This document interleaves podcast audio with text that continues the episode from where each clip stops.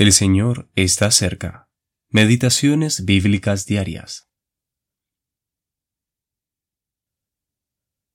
Te ruego que me dejes ir al campo, y recogeré espigas en pos de aquel a cuyos ojos hallare gracia.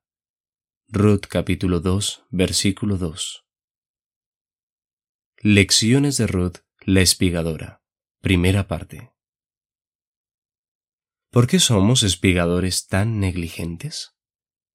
¿No es cierto que el espigar requiere condiciones a las cuales no siempre estamos de acuerdo en someternos? Esto es evidente a medida que notamos las cualidades que hicieron de Ruth una buena espigadora. En primer lugar, ella se caracterizaba por un espíritu humilde y sumiso. Ella le dijo a Noemí, Te ruego que me dejes ir. Más tarde pidió al mayordomo, te ruego que me dejes recoger. No actuaba de manera independiente frente a los que eran de mayor edad y experiencia que ella. No menospreciaba las directivas y los consejos.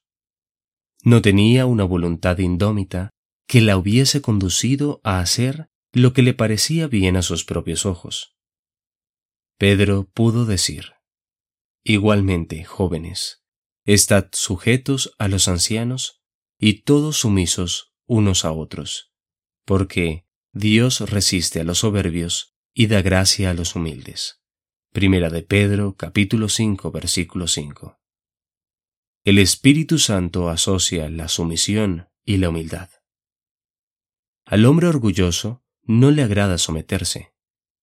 Una voluntad no quebrantada es el mayor obstáculo para crecer en la gracia. En segundo lugar, Ruth se caracterizaba por la diligencia.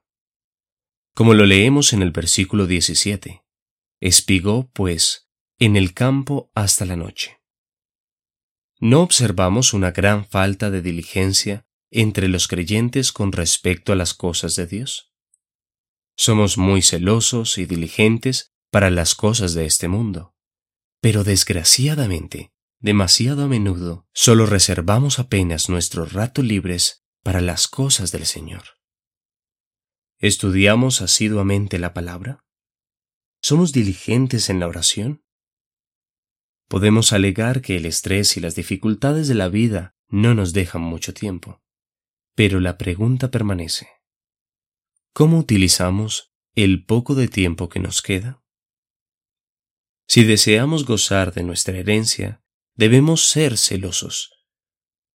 No ha de extrañarnos que hagamos pocos progresos espirituales si encontramos el tiempo para leer los diarios y las revistas livianas del mundo, pero no tenemos tiempo de espigar en las riquezas de la palabra de Dios. Hamilton Smith